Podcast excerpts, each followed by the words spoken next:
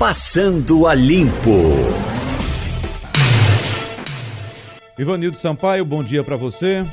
Bom dia, Wagner. Bom dia, ouvinte. Hoje nós estamos com a participação e colaboração da professora Priscila Lapa. Tudo bem, professora? Tudo jóia, Wagner. Bom dia. Bom que, dia a todos, né? O que é que tá achando desse ano? Tá animado esse ano, professora? Animado. A gente quer ter sossego como cientista político, mas é. os nossos representantes não deixam. Nesse aspecto, né? É. Você não para de trabalhar. Não, eu pensava que o ano da eleição era um ano pior, mas esse está sendo um ano mais turbulento do que até o próprio ano eleitoral, né? Ah, sem dúvida.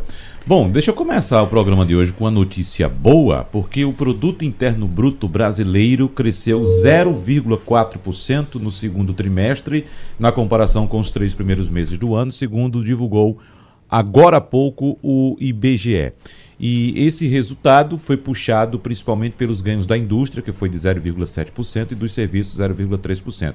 Já a agropecuária, a, que faz inclusive parte da, da polêmica atual, caiu 0,4%. E na comparação com o segundo trimestre de 2018, o aumento foi de 1 ponto percentual, exatamente 1%. Essa informação que está chegando agora para alívio geral do mercado, porque a prévia do IBCBR apontava uma, uma retração uh, nesse segundo trimestre, o que não foi confirmado agora pelo IBGE. Ou o, seja, o, não entramos em recessão, Ivanildo Sampaio. O Wagner, é, ainda preocupa a questão do agronegócio, né? com essa crise da Amazônia.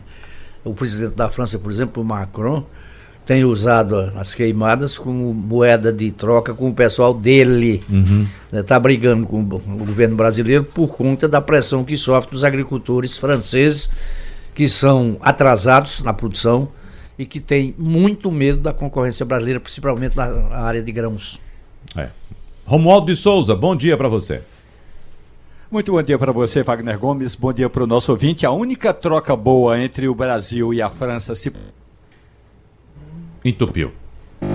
Daqui a pouco a gente volta com o Romualdo de Souza para ele complementar o raciocínio dele. Bom, mas em relação, em contraposição, na verdade, a esse resultado que foi positivo, divulgado hoje pelo IBGE, Uh, o país só recuperou 30% dos cerca de 486 bilhões de reais perdidos durante a última recessão econômica, que se estendeu de 2014 a 2016. Sabemos que o Brasil passou pela maior recessão da sua história, nos anos de 15 e 16 especificamente, mas essa recessão já vinha apontando para uma retração da atividade econômica desde 2014, desde a eleição de 14, né, professora Priscila? Inclusive, a senhora participou daquele processo também, quando a gente sempre apontava os dados negativos da economia. Da mesma forma que estamos sendo combalidos por um lado, hoje, um lado da política, naquela época éramos combalidos pelo outro lado da política. Dizíamos que nós éramos esquerdistas, Aliás, que nós éramos direitistas, que nós Golpistas. éramos. Gol... É, não, não, não era golpe ainda, não, era em 14. nós éramos depois. tucanos, né? Nós éramos tucanos, né? Que nós estávamos é, é, lutando contra a reeleição de Dilma, tal, tal, tal. Pronto. A gente está apontando os dados negativos da economia que já surgiu em 2014. Pois bem, tudo foi confirmado, o Brasil entrou em recessão a partir de 2015. Politicamente o eixo virou agora, né, professor? Ainda tem outro problema, né, professora? É essa questão da Argentina agora com a moratória branca, né? Ameaçando não pagar o que deve. E o Brasil tem alguns créditos lá, bastante dinheiro, principalmente na área de comércio, não é de governo a governo, não, é de, é de, é de instituição privada para instituição privada. Mas quando tem uma, uma política cambial como eles estão fazendo, você deixa de receber. É, e a gente vive uma delicadeza assim, de narrativa política sobre tudo isso. Né? Essa questão da imprensa é interessante. Eu comentava ontem com alguns amigos, é sinal de que a imprensa está funcionando muito bem, obrigado, no Brasil, né? Porque não está conseguindo agradar ninguém. Você, é, exatamente. Você é. conversa com um grupo e as pessoas dizem, está vendo, veja que trecho a imprensa selecionou da fala de não sei quem para colocar, tendencioso, uhum. aí vai para o outro lado e, e, sofre a mesma acusação, né? Então é sinal de que a imprensa está cumprindo né, o seu papel né, numa democracia, que é o de informar e não precisa agradar ninguém necessariamente. Uhum. Deixa eu fazer aqui um pequeno registro, nesse, esse assunto que a professora Priscila levantou, quando eu dirigi a redação do Jornal do Comércio, eu enfrentei algumas eleições. Eu cansei de receber no mesmo dia, quase à mesma hora, ligação de um grupo reclamando do, do, do conteúdo do jornal, que estaria partidário para aquele lado, e dez minutos depois do outro lado, que também se sentia prejudicado no noticiário. Quer dizer, eu dizia, então o jornal está muito bom, os dois lados reclamavam. Os dois estão reclamando. É o sinal de maturidade, né? Exatamente. Nesse momento, por exemplo, da, dessa cobertura aí em relação ao que está acontecendo na Amazônia, por exemplo, foi uma histeria dos dois lados, né? Um lado dizendo assim, a imprensa não está mostrando o tamanho do problema, não está mostrando a dimensão real. E a imprensa lá o tempo inteiro mostrando o tamanho. A gente está sabendo como? Pela uma grande parte, né? Pelo que a imprensa nos tem informado. Da mesma forma que, por exemplo, a série histórica de quanto efetivamente houve de queimada nos últimos anos. Quem ficou trazendo o tempo inteiro esses dados foi a imprensa. Agora, se o dado não agrada a algum dos lados, aí santa paciência. É, tem outra coisa, né? Hoje eu estava escutando no rádio e o presidente acho que assinou um decreto proibindo queimadas no mês de agosto, né? Agora o mês de agosto acabou. Pois é. Agora tem que proibir em setembro. Não é? É que tradicionalmente esses, esses incêndios acontecem no mês de agosto mesmo, porque eles queimam, né? Des- desmatam áreas até as áreas que são onde é permitido o desmatamento e põem fogo. Só que é um mês extremamente seco, não chove e esse ano perdeu-se o controle, né? total e absoluto, de muitas queimadas irregulares, não permitidas, de áreas que foram invadidas eh, criminosamente e aí está o rolo feito. Não, e o decreto é publicado o quê? Três, quatro semanas depois do. Do, Do rolo feito. Do rolo feito, né? Depois da, da, da confusão todinha. Não é isso? E é um governo que tem tido uma dificuldade desse time, né? De, de fazer as coisas. É, e, é. e, em certo aspecto, assim, cria crise no momento em que existem várias falas soltas que, quando você junta, muita gente se deu esse trabalho, né? De pegar várias declarações né, de, de- do presidente e de interlocutores do governo. Em relação a que visão eles tinham dessa questão ambiental desde o processo eleitoral né, ao longo desse mandato e colaram tudo, fizeram uma série de colagens assim, ó, o que o presidente pensa, para agora vir, ele acha que um pronunciamento ia ser capaz de reverter né, ou uma reunião de emergência com governadores com os quais ele quase nunca dialoga, né, diga-se de passagem. Com os Paraíbas, né? Pois é, com os Paraíba, com as pessoas que não estão lá. Então, e, e aí vem umas, umas decisões assim, ah, não vamos receber o dinheiro, não, não queremos a ajuda. Daqui a pouco vem alguém, não, a gente vai receber ajuda desde que. Então, fica difícil você é, pensar em credibilidade, né? A gente não está brincando de. Ô, ô, professora, a, a respeito desse dinheiro, claro, todo dinheiro é bem-vindo, né? Ah, principalmente pra, pra- para os estados. O governador Helder Barbalho reclamou muito na reunião que teve lá com, com o presidente da República, né? E os estados precisam, qualquer dinheiro para os estados é bem-vindo É, numa situação o- dessa. inclusive, né? Wagner, não sei se você chegou a ouvir, né? Eu escutei isso na televisão. Alguns governadores estão propensos a negociar estado a estado. Uhum. Isso confunde a Amazônica, inclusive. De forma independente. de forma independente. É, Exatamente. O governo não quer, Agora- o, governo não quer, o governo federal não quer, mas nós queremos. É, é, agora, essa- esse montante de 90 milhões é bom que se diga. Isso não é dinheiro para lá para fazer festa, não. Não, isso Não, não. não, não é. Mas de É qualquer pouco maneira. dinheiro, 90 mil. Exemplo, Veja só, por exemplo, só complementando a informação que eu estava passando agora a respeito da crise do Brasil, é, ainda faltam cerca de 338 bilhões de reais para que o produto interno bruto volte ao patamar pré-crise. Então, quando a gente pega, inclusive, os, os números que foram levantados pela Operação Lava Jato, de recursos desviados da Petrobras, né, de, de outras empresas públicas, o, o que já foi é, é, devolvido aos cofres públicos também pela Operação Lava Jato, a gente vê que 90 milhões. É um dinheiro. Wagner, é muito pouco quando você lembra o que se arrecadou para reconstruir Notre Dame, Pois é, não é? Pois então é. foram alguns bilhões de euros. exatamente. Além do E eu acho que a, a postura de, de soberania, né, de chefe de Estado, é essa mesmo, de dizer, ó, tá, que esse dinheiro vem em que condições? Isso é, um- isso é uma pergunta que não, não dá para aceitar qualquer dinheiro de qualquer forma. Isso, aí Isso. até, até aí tudo bem.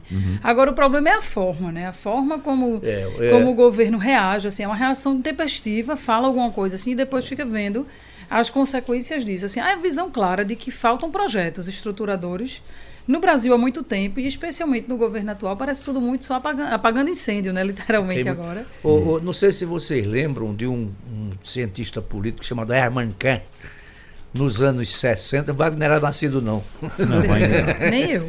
Veja bem. Na década seguinte. Na década de 60, esse cidadão pensou em, institu- eh, em internacionalizar a Amazônia. Era nos governos militares. Houve um levante nacional contra esse cidadão e, e queimou-se fotografia dele. Foi feito, eu me lembro, me lembro de, de uma propaganda na revista Realidade.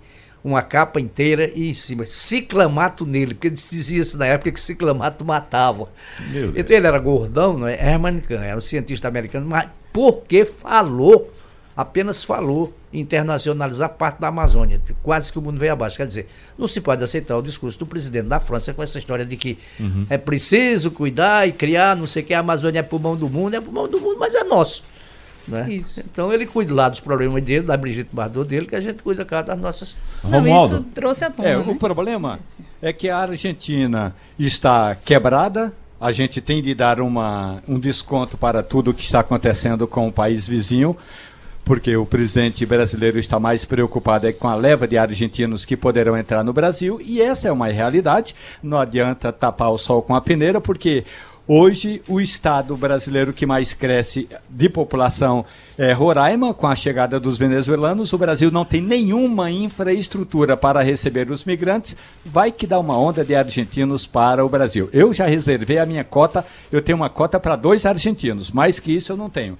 Agora, a outra questão é com relação a toda essa é, falta de controle tanto do governo brasileiro como com a sanha é, democrática do presidente Macron, que agora resolveu fazer negociação direta com os governadores da Amazônia. Ontem, é, uma informação divulgada aqui na Rádio Jornal aponta que o governo eh, da França só espera mais uma semana. Se não houver negociação direta do governo brasileiro com os governadores da Amazônia, Macron vai entrar na parada, vai levar os governadores para Paris, aí, meu amigo, até eu, e em Paris vai negociar uma ajuda direta da França para o governo estadual, porque acredita o governo francês que o governo brasileiro não está muito interessado em resolver o problema das queimadas, não. Ô, ô Wagner, eu acho, deixa eu fazer uma pequena observação aqui. Eu não acredito que crise na Argentina faça os argentinos migrarem para o Brasil. Não gosto do Brasil, não vem para cá. Vem para cá para pegar um pedaço de praia no Rio Grande do Sul, na, em Santa Catarina. Se eles tiverem que migrar, vão migrar para a Espanha e não para aqui para o Brasil. Agora, em relação à França, a França entrou nesse, nessa rota de coalizão com o Brasil, claro, entre os dois presidentes, Macron e, e Bolsonaro.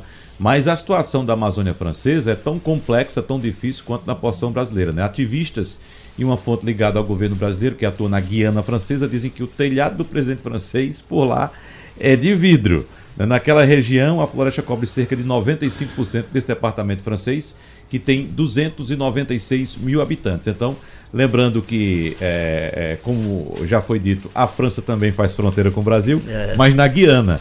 Né? E o pessoal está falando muito a respeito da falta de cuidado que a França tem com a parte dela, que é pequenininha, né? mas em relação esse, a esse território da Guiana, representa 95% do território da Guiana francesa. É, trouxe todo, toda essa discussão dessa questão de soberania e tudo isso. Mas o clima internacional em relação ao Brasil não vem bem desde o começo do, do mandato. Né? Eu acho é, que talvez sim. a melhor escolha não tenha sido do atual chanceler, né? isso é um, existe uma certa unanimidade no meio dizendo da fragilidade que o Brasil passa no, no cenário internacional, que dá abertura para esse tipo de, de postura, né, não justificando né, do, do Emmanuel Macron. E quando o presidente bra é, brasileiro também cai em certas provocações de, de menino amarelo, né? Quando fala da esposa do outro, quando é, é, entra nesse tipo de seara, mas é no estilo mais Bolsonaro de ser, né? Eu, assim, eu concordo plenamente com a, a, colocação Então, sua. eu acho que ele tinha toda, ele com, com sua, a sua demarcação ideológica, que isso é um traço do governo Bolsonaro em todas as áreas. Se a gente vê qualquer programa que vai ser lançado, qualquer anúncio de agenda, faz questão dessa demarcação ideológica. No momento em que crises pedem diálogos. Então, quando você faz questão de demarcar, você, de certa forma, fecha a porta para diálogos. Né? Isso acontece com o Congresso Nacional, isso acontece com. Agora, por exemplo, com a negociação com as universidades para uma mudança do modelo né, estruturador das universidades, e acontece nas relações internacionais também. Então, uhum. o Brasil está com uma grande oportunidade, né, mesmo que a gente não concorde, mesmo que não haja unanimidade em relação ao governo, de fazer as coisas de uma maneira diferente, embalado por um sentimento de mudança, embalado né, pela, pela aposta que o brasileiro, que o mercado fez no atual governo, mas às vezes por pequenos deslizes você cria uma crise nessa proporção. Então era muito mais elegante do presidente, por exemplo, dizer, ó, vamos discutir a soberania nacional, do que simplesmente partir né, para um ataque pessoal e depois dizer, né, ele vinha me pedir desculpa. Né? Então, uhum. Então é, mostra uma, uma, imaturidade, eu acredito. Acho que a palavra mais adequada Os é dois essa. erraram, né? Erraram. É, é, erraram. Mas é, quem é. precisa de ajuda tem que ter a humildade de dizer assim, ó, Exatamente. as minhas condições são essas aqui, vamos, vamos negociar, né? Eu uhum. acho que falta... Tu, isso aí é um pré-requisito, professor. Agora também vamos pegar o outro ponto. A comunidade internacional que resolva seus problemas internos, incluindo a escolha dos seus representantes. A maioria dos eleitores brasileiros disse que o presidente é Jair Bolsonaro e que a comunidade internacional não tem que ficar dando pitaco se o presidente deve agir dessa ou de outra forma, não. Porque senão, daqui a pouco, a gente tem de fazer um plebiscito internacional para dizer se o governo brasileiro escolhido nas urnas é o certo. O certo para os brasileiros é o que foi escolhido pelas urnas. O presidente Macron é, tem razão quando diz que o presidente brasileiro tratou essa questão com uma certa negligência. Isso é real. Agora, da mesma forma, o Brasil não pode simplesmente achar que agora a gente tem de, tem de cantar a Marselhese. Aí a, a, o hino é, francês, só porque a, a França tem histórias pela frente, muito mais que a nossa história cultural, democrática e, de certa forma, até de cuidar da sua soberania interna. Romualdo de Souza, a decisão do Supremo Tribunal Federal que anulou a sentença do ex-presidente da Petrobras, Aldemir Bendini, também ex-presidente do Banco do Brasil, essa sentença uh, foi anulada na última terça-feira acabou abrindo um precedente que poderá beneficiar alvos da Lava Jato que vão do ex-governador Sérgio Cabral do Rio de Janeiro, que tem mais de 200 anos já de condenação. Tem, 200 e poucos anos. Mais de 200. Então pode ir de Sérgio Cabral ao núcleo petista liderado pelo ex-presidente Lula e integrado pelo ex-ministro José Disseu. Vem um trenzinho da alegria por aí, Romualdo? Eu acredito que o plenário do Supremo Tribunal Federal vai ter de se manifestar a respeito dessa atrapalhada tomada pela segunda turma. Por três votos a um, a segunda turma disse que há uma ordem de hierarquia nos depoimentos de réus. Só no Brasil, só nessa turma do Supremo Tribunal Federal é que réu tem vez vez que no sentido tem ordem, e aí só falta botar aí uma ordem alfabética. Ontem mesmo, o ministro Faquim, primeiro já pediu para que o processo seja julgado no plenário do STF, portanto, pelos 11 ministros, o que é um, um, um bom, um, um, bom motivo para a gente imaginar que agora a maioria dos ministros vai, de fato, refazer essa decisão tomada pela segunda turma. E, e da mesma forma, o, a defesa do ex-presidente Lula entrou para, como a gente costuma dizer, para tentar dar uma virada de mesa. Felizmente não conseguiu.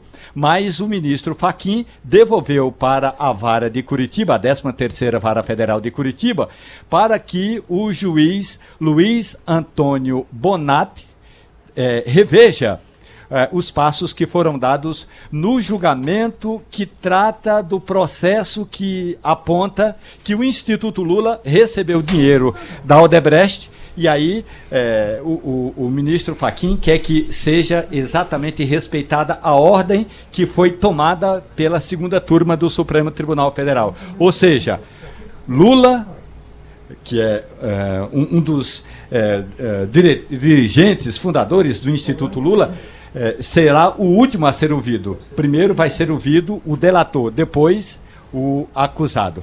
É aquela história, né?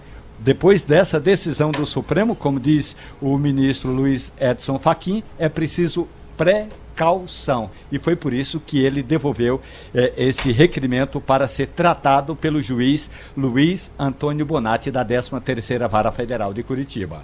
Agora, essa decisão de Faquim beneficiando o ex-presidente Lula é específica em relação ao Instituto Lula, não é isso, Romualdo? Exatamente não, não tem nada a ver, por exemplo, o, o pedido era todos os processos, incluindo a, a, a, condenação de Lula, e é por isso que ele está preso, no processo é, do, do apartamento de três andares no Guarujá Paulista. Isso aí não, isso aí já está decidido. Pronto. É, o que o ministro Faquim pede por precaução é que seja analisada essa acusação aí com relação ao recebimento de propina, a denúncia de recebimento de propina para a compra de um terreno onde seria construído o Instituto Lula. Agora, é bom dizer quem é Aldemir Bendini. Uhum. Ele foi colocado no Banco do Brasil pela, na gestão da presidente Dilma Rousseff e foi levada por Dilma para tomar conta da Petrobras, alegando ou justificando a presidente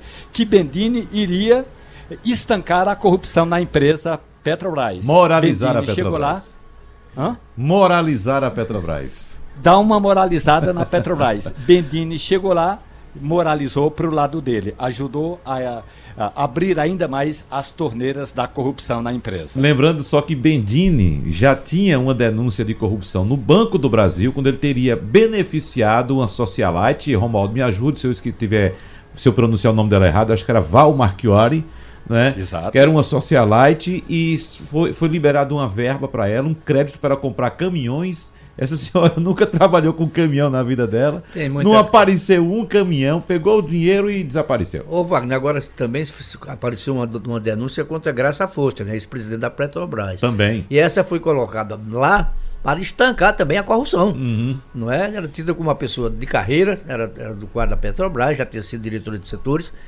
diretora de petróleo e gás, me parece. E agora surge denúncia contra Graça Foster. Quer dizer, não tem mais ninguém ninguém isento de suspeita. Né? Se ela é culpada ou não, mas ela está sendo, vai ser investigada. O Gabriele, né? Graça Foster. Sim, mas falta o Gabriele que Ainda falta o Gabriele. É da, da, da Graça. E antes do Gabriele, A professora está dizendo aqui que é só questão de tempo. Pois não, Romualdo? Não, e antes de, de Gabriele tinha o, o ex-senador de Sergipe, José Eduardo, que morreu. E aí, esse aí não tem jeito de ir atrás do que ele fez. Mas agora nessa investigação que aponta que a ex-presidente da Petrobras, Graça Foster, teria também se envolvido, se envolvido nessas é, tramóias dentro da Petrobras, é, a justificativa para colocar Graça Foster lá é porque era funcionária de carreira, era alguém que tinha uma ficha é, abonada por mais de 30 anos de trabalho na empresa, o problema é que quando chegou na presidência deu uma facilitada para que os negócios fossem tá feitos do jeito que foram. Uhum. É, é, só para frisar aqui em relação a esse processo do ex-presidente Lula, relativo ao Instituto Lula, a determinação do ministro Faquim é que esse processo volte para a fase da, das alegações finais na primeira instância.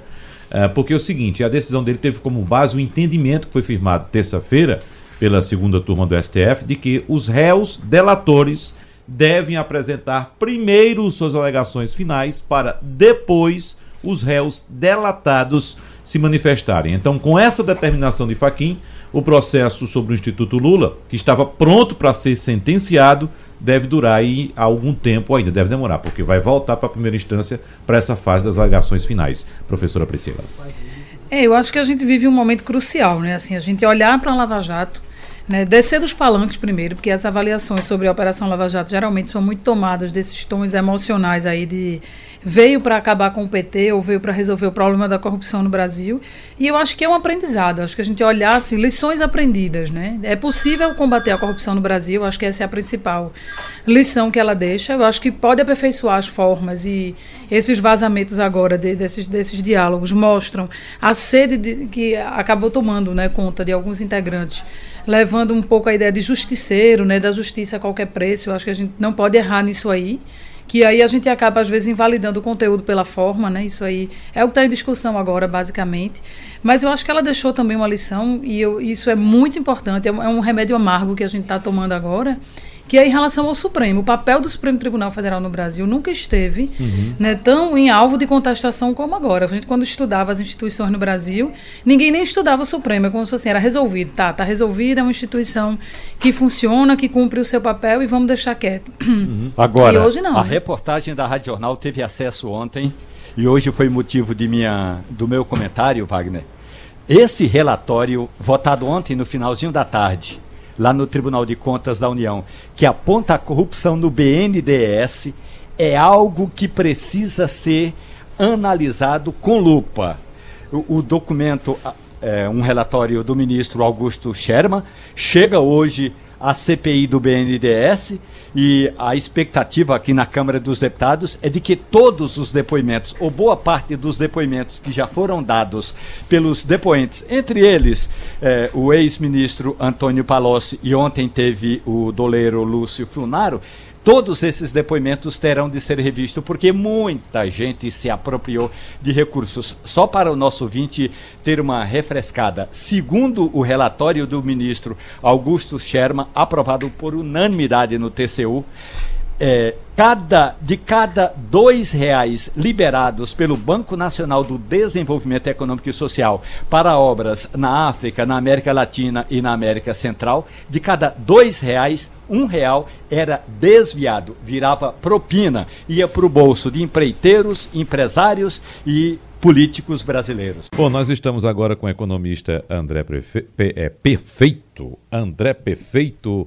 é uma felicidade muito grande recebê-lo aqui. Bom dia, tudo bem, André? Olá, bom dia a todos.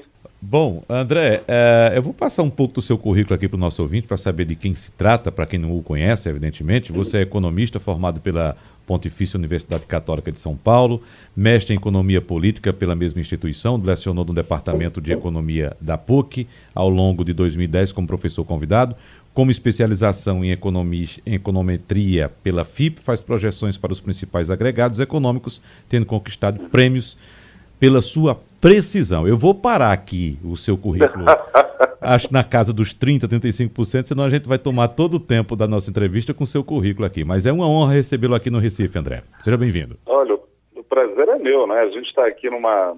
Eu vim para cá para a inauguração de um escritório nosso, nessa praça uhum. muito importante que é Recife.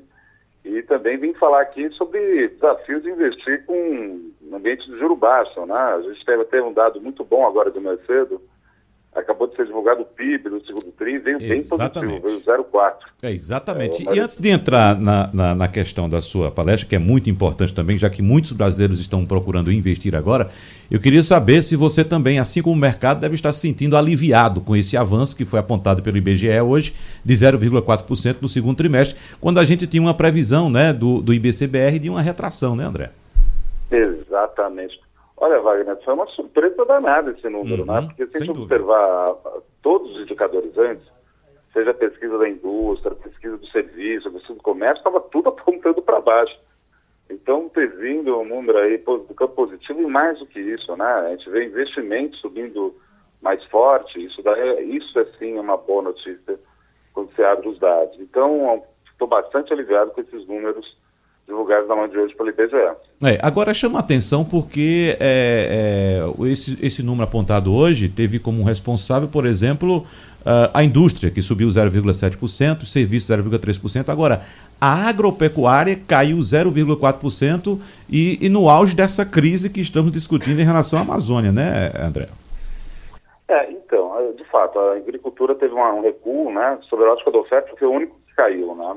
É que tem que lembrar o seguinte, a, a, agricultura, por si só, ela gera pouco valor adicionado à atividade da agricultura. O que a agricultura faz, que é muito importante, é que ela movimenta os serviços da indústria. Né? Então, nesse sentido, a cadeia como um todo é mais importante. Mas, de fato, ter caído agora, no meio dessa crise internacional, o Brasil está no olho do furacão no mundo agora, né? Então, isso tudo gera um pouco de preocupação. Mas, de novo, é, eu estava esperando até retração, de menos 0,2 no PIB, 20, 0,4. Nossa, estou bastante entusiasmado agora, mas tem que revisar os números de PIB para 2019 fechado, né? Mas deve ser revisado para cima. É, e outro dado importante, já na sua seara, a taxa de investimento avançou 3,2% e o consumo das famílias cresceu 0,3%. Exatamente. A gente tem aí a, a formação bruta de capital fixo, que é investimento subindo, consumo das famílias ficou meio de lado, né? 0,3%, até que não, não é nenhum crescimento muito robusto, né? Então isso tudo aí mostra que a gente está conseguindo, de alguma forma, avançar, isso é muito positivo.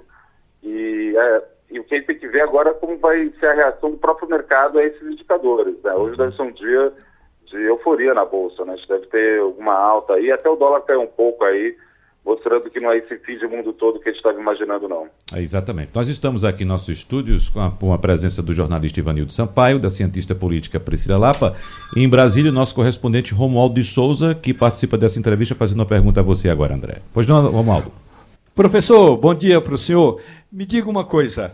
É, a gente que fica aqui em Brasília, é, principalmente correndo no Congresso Nacional e que não nem sempre respira o ar que está fora da política brasileira, passa o dia todo numa situação aí que eu diria de quase depressão. é um, uma, um voto de, de desconfiança para aqui, outro grupo que faz um protesto acolá, a gente sai no final do dia pensando que está tudo acabado.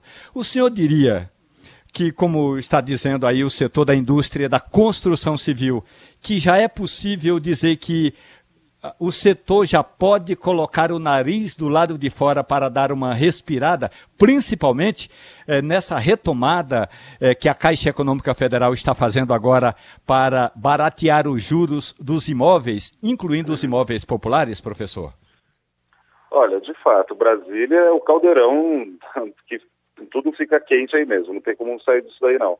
Mas agora sim, um dos setores, né, a gente está vendo o governo utilizar, por exemplo, os bancos públicos, no caso a Caixa, né, para incentivar né, o crédito. Isso daí é uma notícia extremamente positiva para o setor de construção civil. Mas o, ah, o setor de construção civil está passando também por um ajuste que é interessante no seguinte sentido.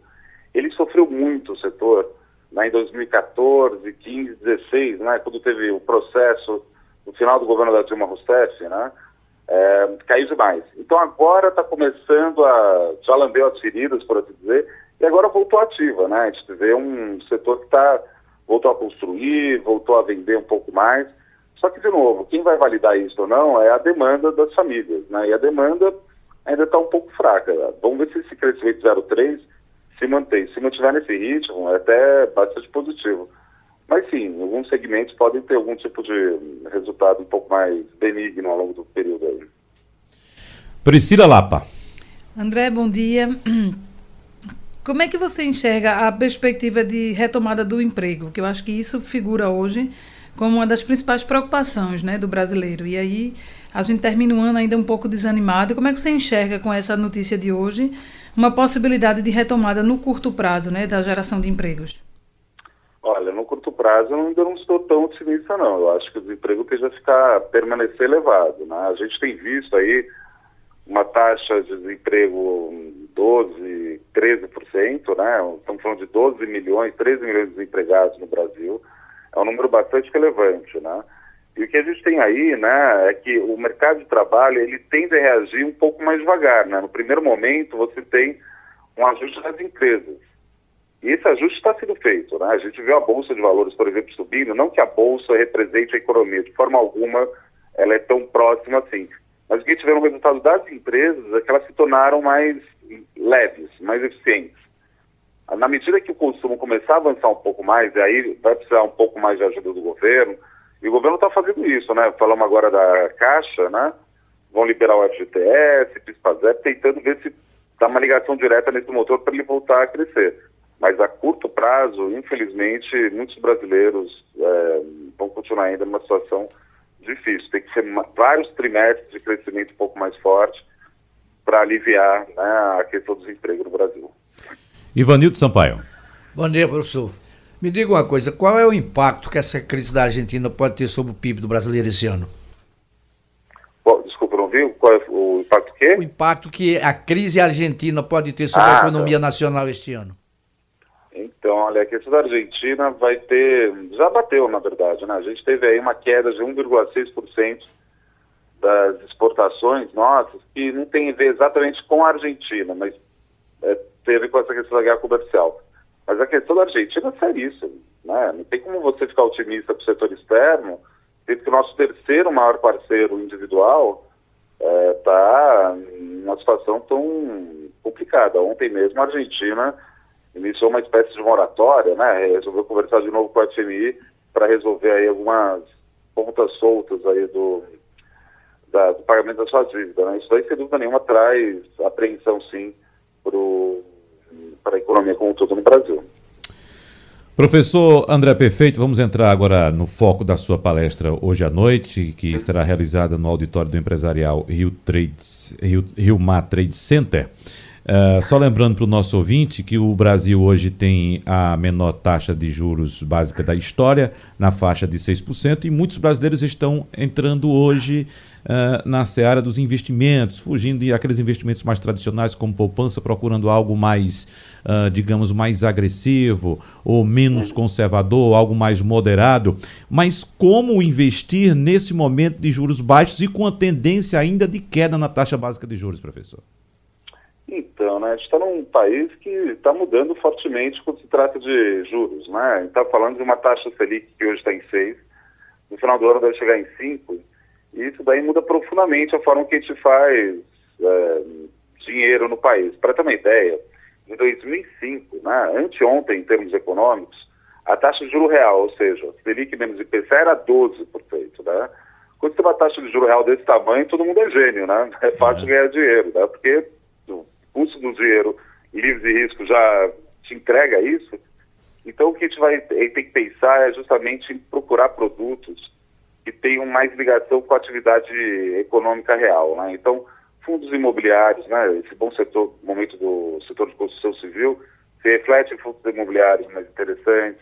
Você também tem aí outros fundos multimercados que podem ter um pouco mais de risco, mas entregam um pouco mais de rentabilidade. Então tem muita coisa para pensar, mas uma coisa é certa, não dá mais para continuar do jeito que era antes o investimento no Brasil. A gente estava muito mal acostumado, por assim dizer, né? Colocava o dinheiro na poupança e esquecia. Agora vai ter que se educar um pouco mais, mas normal, faz parte do jogo. E para isso que, enfim, esse, o sítio da palestra é apresentar os limites disso, dá pronto, dá para para ir, que dá para fazer agora na economia brasileira. Professora Priscila, alguma pergunta mais? Não. Bom, então o senhor participa dessa palestra hoje, o desafio de investir com taxa de juros básica, palestra que vai ser realizada. Oi, oi, uh, Romaldo. Mais alguma coisa? Por gentileza, uma questão aí com relação a essa decisão da equipe econômica, professor, com, é, que quer desonerar a folha de pagamento e quer acabar com os 10% impostos lá na época do, do governo do presidente Fernando Henrique Cardoso, que toda vez que há uma demissão imotivada ou demissão é, sem motivo, né? Aí tem o empregador tem que pagar 10% de multa do FGTS. Aí a equipe econômica está querendo abolir isso. Vai ajudar a, de fato, desonerar a folha de pagamento, não, não apenas com relação aos 10%, mas vai gerar alguma consequência boa para o mercado?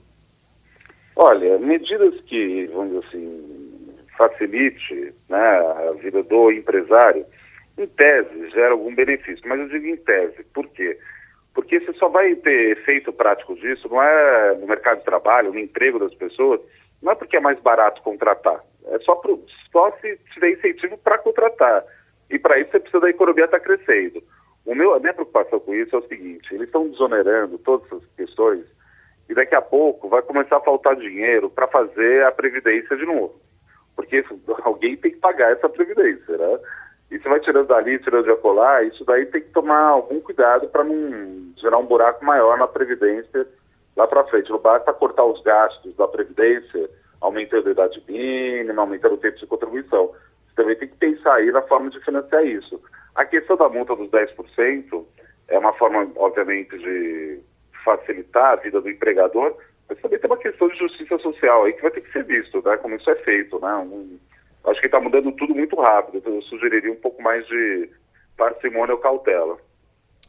Bom, então, professor André Perfeito uh, ministra essa palestra hoje, o desafio de investir com taxas de juros baixas, palestra que vai ser realizada no auditório do empresarial Rio Mar Trade Center. Tem um telefone para contato aqui, o 3314-9881, 3314-9881. E a gente agradece então ao professor André Perfeito pela colaboração aqui com Passando a Limpo da Rádio Jornal. Professor, muito obrigado, um abraço, seja bem-vindo ao Recife. Eu que agradeço, um abraço a todos os ouvintes. Professora Priscila Lapa, a senhora falava agora há pouco a respeito daqueles relatos que foram vazados, daquelas, daqueles diálogos que foram vazados pela, pelo site Intercept, né? conversas de procuradores com o juiz Sérgio Moro, conversas entre procuradores. Houve no, no, início uma balbúrdia muito grande, mas parece que aquilo arrefeceu, diminuiu, as pessoas não deram tanta importância quanto parecia que ia dar, não, né? Não, eu acho que para o lado que da, da narrativa que hoje divide o país, né, que enxerga que a Operação Lava Jato foi enviesada, que ela foi né, com um alvo de tirar Lula do processo eleitoral. Para essas pessoas, elas estão se alimentando ainda um pouco disso aí, pra, como evidência de que a operação trouxe mais danos do que propriamente benefícios né, para o país. Mas isso fica muito restrito, isso está muito longe de ter uma capacidade ainda de gerar, por exemplo, uma movimentação das instituições na sociedade brasileira para dizer, tá, o que, é que a gente pode aprender e não cometer novamente né, os erros, como uhum. eu falei né, no bloco anterior. Eu acho que, na verdade, a sensação da sociedade de que alguma coisa foi feita para estancar o processo de corrupção no Brasil, e isso ninguém vai tirar, né? Eu acho que nada vai, vai macular. Agora, a gente precisa saber o que vai, como é que vai ser daqui adiante. A Operação Lava Jato vai durar para sempre? Não vai durar para sempre? Os atores vão ter que ser os mesmos para poder funcionar? Fica um pouco essa ideia de que talvez não fossem as instituições funcionando, fossem pessoas agindo dentro das instituições. E aí isso é muito ruim, porque se o combate à corrupção ele não for institucional, ele não tiver presente realmente no DNA das instituições, a gente vai enxugar gelo, né, até até para sempre, digamos assim. Então, eu acho que o que a gente precisa Mas me agora. Diga uma coisa, professora. Oi, pode no falar. Supremo Tribunal Federal, onde a maioria dos 11 ministros julga o processo pela capa, ou seja, pelo o nome do réu, é, é, é praticamente impossível imaginar que as instituições no Brasil tomem jeito. É, isso é verdade. Isso, essa sensação, eu acho que, como eu falava também anteriormente, que o Supremo está numa situação muito delicada. Aquilo que a gente falou no início do programa sobre a imprensa, a gente observa sobre o Supremo também, a opinião das pessoas dividida. Alguns dizendo assim, tá vendo, ele sempre favorece um dos lados né, políticos do Brasil. Então, eu acho que o Supremo ele está com a, a, a crise sempre gera oportunidade. Ele tem uma crise de imagem e credibilidade hoje consistente, não é apenas uma opinião vaga de algumas pessoas. Ele já tomou conta isso da agenda digamos assim, da sociedade brasileira que quer entender realmente, quer que o Supremo dê a resposta que ele tem que dar, e ele tem ao mesmo tempo a oportunidade de mostrar que veio. Né? Então, por exemplo, essa questão de que o julgamento em relação a ontem, né, anulando uma decisão da Operação Lava Jato, possa gerar um efeito de cadeia, eu acho difícil que o Supremo queira correr esse risco, né? Porque se ele já se encontra, por exemplo, com várias iniciativas de impeachment de ministro, coisas que a gente nunca viu ganhar força e destaque na sociedade como ganha hoje, eu acho que se ele comete algum tipo de deslize nesse sentido, ele tem que estar concatenado, ele tem que seguir a lei. Ele é, ele existe para isso, né, para ser o guardião da Constituição, mas ele tem que estar concatenado com a agenda da sociedade. Né? Isso é um fato e eu mas acho que ele não pode errar mas a mão. o presidente do o, presidente do Senado Federal que nós temos, Davi Alcolumbre, uma criatura como Davi Alcolumbre, nunca, jamais ele vai colocar o processo de impeachment de qualquer ministro. Não espere dessa instituição presidência do Senado, não. Não, isso é verdade, isso é um fato. É, ainda, a gente ainda tem esse, esse modelo né, de, de funcionamento das nossas instituições que blinda, né? Uma instituição acaba, de alguma forma, protegendo a atuação da outra. Agora, até que ponto a gente vai conseguir conter né, essa falta de credibilidade, né, essa contestação? E isso vai fazer. É, na verdade, é isso que muda as instituições ao longo de um, de um determinado período. Né? Não é tão simples assim, mas eu acho que existe um movimento hoje na sociedade de contestação, pelo menos, da postura mais política e menos técnica, né, menos jurídica do Supremo Tribunal Federal. E qualquer deslize aí vai ser pego né, como, como argumento né, para a gente enfraquecer e talvez fazer alguma movimentação no sentido de reduzir hoje a atuação do Supremo Tribunal Federal. Eu acho que o problema do Supremo é um que Joaquim Falcão já, já falou sobre ele. São 11 ministros com 11 cabeças diferentes. Deixou de ser um colegiado, cada um pensa de uma maneira. Por exemplo, foi o Supremo recentemente quem é, favoreceu a corrupção quando é, não permite mais que se faça investigação em dados do COAF, a não ser com ordem judicial. Né? Isso beneficiou quem? Beneficiou o filho do presidente Jair Bolsonaro. Quer dizer, é, de um lado, ele, ele, ele recebe críticas justas, porque atua é, em favor de um pretenso grupo político e, e, do, do, e recebe crítica também, porque do outro lado está outro grupo político. Então é muito difícil é você ter credibilidade, grande, ou pelo menos o respeito maior da sociedade brasileira numa instituição como essa.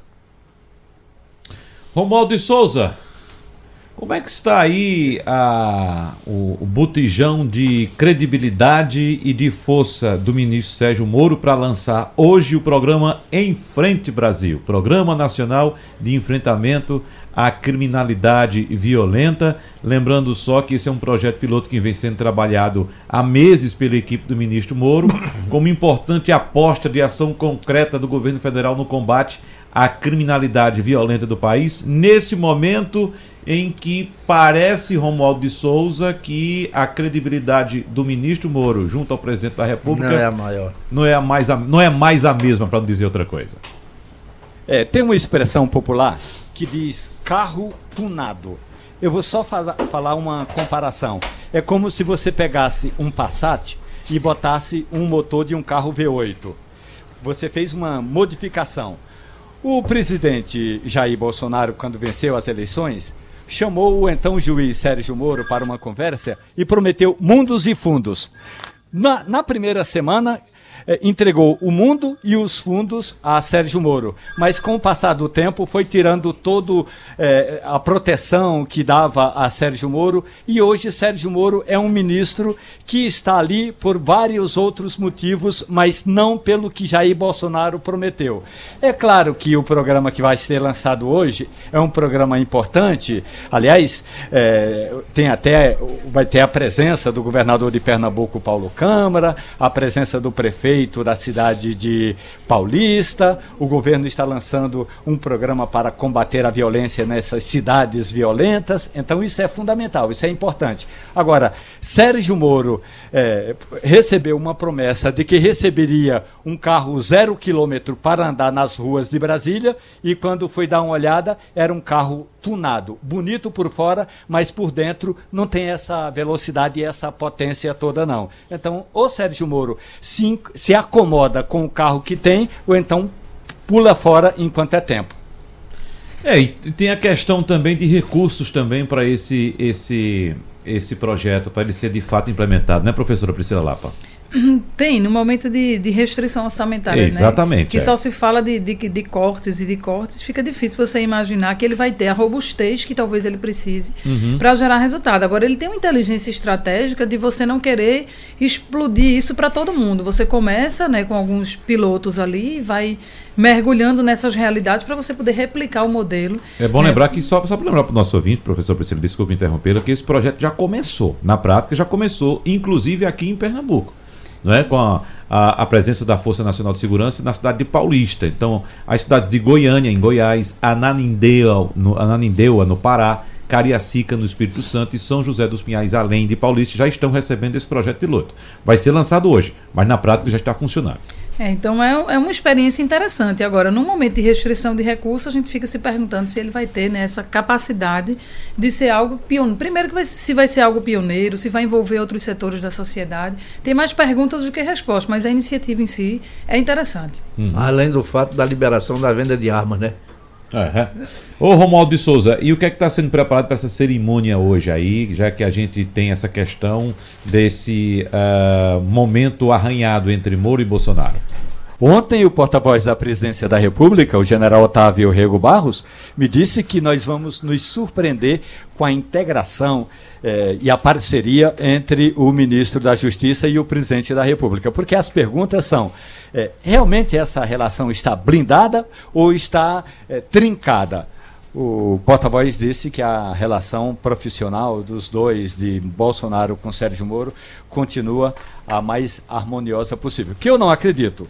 É claro que é, também não vamos esperar muito é, que o presidente da República entregue a carta branca, um cheque em branco ao ministro, qualquer que seja ele. Ele precisa, o presidente precisa saber que movimentação está sendo feita, incluindo a Polícia Federal. Precisa saber. O que não quer dizer que tem de ser aquele rompante autoritário de Bolsonaro que diz que quem manda sou eu, eu sou o dono da caneta. Isso aí é a mesma coisa, professora. Eu sou lá do sertão de Carnaíba, lá no Pajeú, tinha uns amigos de infância é, que diziam que eram donos da bola. Ainda bem que eu era ruim de bola porque eles não me deixavam jogar. Não era porque eu não tinha bola, não, é porque eu era ruim de bola. Mas o presidente Jair Bolsonaro muitas vezes age como o menino que é dono da bola. Então só joga quem ele quer com relação a, a, ao ministro Sérgio Moro, eu continuo batendo na mesma tecla, que é a seguinte: primeiro, Sérgio Moro está pagando um pedágio muito alto para continuar nesse governo. E o pedágio deve ser a nomeação dele,